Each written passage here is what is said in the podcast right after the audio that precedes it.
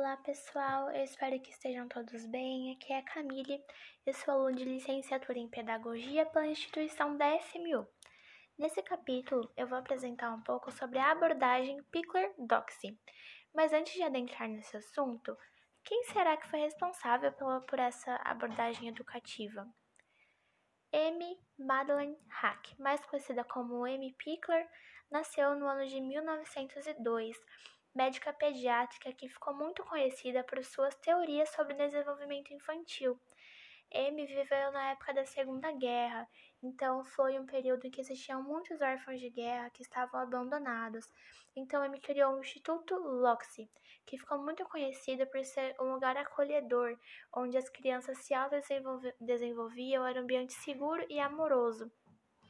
É, agora que a gente já sabe um pouco sobre quem é, criou esse tipo de é, essa abordagem, agora vamos aprofundar um pouco mais esse modelo curricular.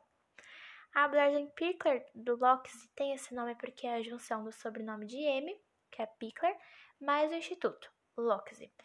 É, essa abordagem tem o um foco na liberdade e no autodesenvolvimento do bebê, desde ali da é, da fase da primeira infância, porque o bebê ele já é visto como um ser competente que deve ser livre para descobrir, é, para ter seu movimento, suas próprias descobertas e pensamentos.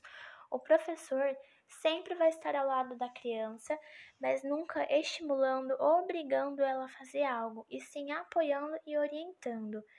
É, Pickler também diz que um dos momentos mais importantes para a criança é ali no banho, na troca, na alimentação e no brincar, porque nessas situações a criança está aprendendo novos gestos, novos movimentos, texturas, e para isso é tem que ter alguém para apoiá-lo e para orientá-lo, não obrigá-lo a brincar de tal forma ou se comportar de um determinado jeito, mas sim para orientar a criança naquela descoberta que ele está fazendo.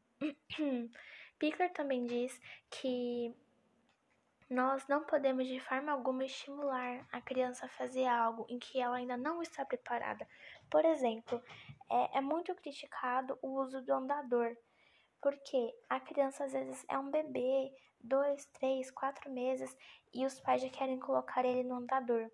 E o que acontece? A criança ainda não está preparada para andar. A natureza dela ainda não se preparou para estar andando, né?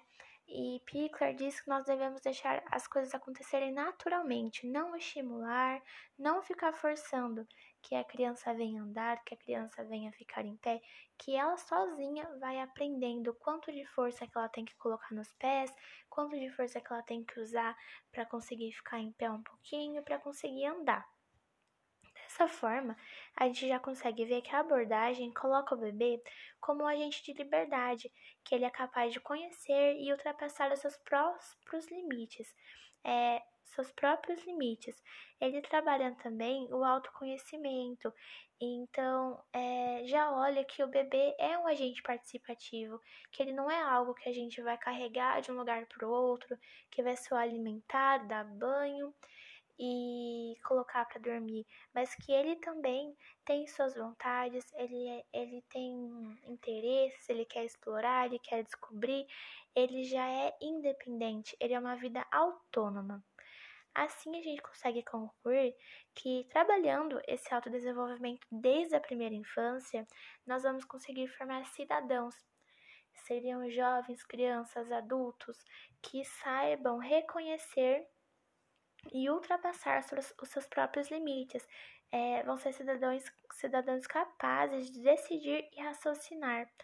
É, então é isso, pessoal. Espero muito que vocês tenham gostado. Eu vou deixar alguns links aqui na descrição para quem tiver interesse sobre o assunto, quiser aprofundar um pouco mais. E eu espero muito que vocês tenham gostado. E obrigada pela atenção. Tchau, tchau.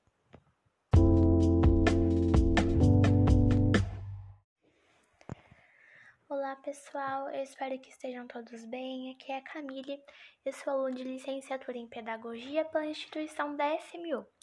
Nesse capítulo, eu vou apresentar um pouco sobre a abordagem Pickler-Doxy. Mas antes de adentrar nesse assunto, quem será que foi responsável por essa abordagem educativa? M. Madeleine Hack, mais conhecida como M. Pickler, nasceu no ano de 1902, médica pediátrica que ficou muito conhecida por suas teorias sobre desenvolvimento infantil. M viveu na época da Segunda Guerra, então foi um período em que existiam muitos órfãos de guerra que estavam abandonados. Então M criou o Instituto Loxi, que ficou muito conhecido por ser um lugar acolhedor, onde as crianças se autodesenvolviam, era um ambiente seguro e amoroso. É, agora que a gente já sabe um pouco sobre quem é, criou esse tipo de é, essa abordagem, agora vamos aprofundar um pouco mais esse modelo curricular. A abordagem Pickler do Locke tem esse nome porque é a junção do sobrenome de M, que é Pickler, mais o instituto, Locke. É, essa abordagem tem um foco na liberdade e no autodesenvolvimento do bebê, desde ali da, é, da fase da primeira infância, porque o bebê ele já é visto como um ser competente, que deve ser livre para descobrir, é, para ter seu movimento, suas próprias descobertas e pensamentos. O professor sempre vai estar ao lado da criança, mas nunca estimulando ou obrigando ela a fazer algo, e sim apoiando e orientando. É, Pickler também diz que um dos momentos mais importantes para a criança é ali no banho, na troca, na alimentação e no brincar, porque nessas situações a criança está aprendendo novos gestos, novos movimentos, texturas, e para isso é tem que ter alguém para apoiá-lo e para orientá-lo. Não obrigá-lo a brincar de tal forma ou se comportar de um determinado jeito, mas sim para orientar a criança naquela descoberta que ele está fazendo. Picker também diz que nós não podemos de forma alguma estimular a criança a fazer algo em que ela ainda não está preparada.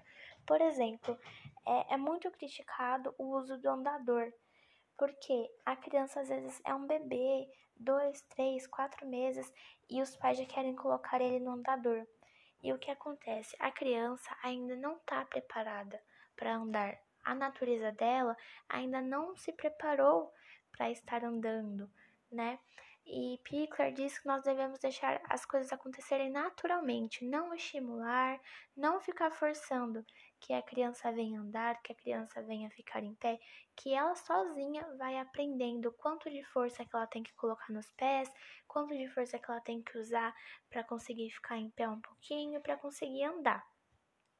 Dessa forma, a gente já consegue ver que a abordagem coloca o bebê como um agente de liberdade, que ele é capaz de conhecer e ultrapassar os seus próprios limites, é, seus próprios limites.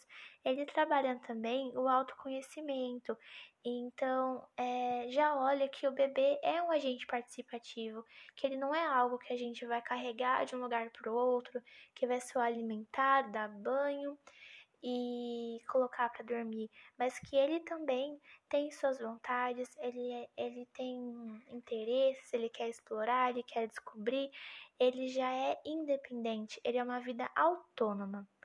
Assim a gente consegue concluir que trabalhando esse autodesenvolvimento desde a primeira infância, nós vamos conseguir formar cidadãos. Seriam jovens, crianças, adultos que saibam reconhecer e ultrapassar os seus próprios limites. É, vão ser cidadãos, cidadãos capazes de decidir e raciocinar. É, então é isso, pessoal. Espero muito que vocês tenham gostado. Eu vou deixar alguns links aqui na descrição para quem tiver interesse sobre o assunto, quiser aprofundar um pouco mais. E eu espero muito que vocês tenham gostado. E obrigada pela atenção. Tchau, tchau.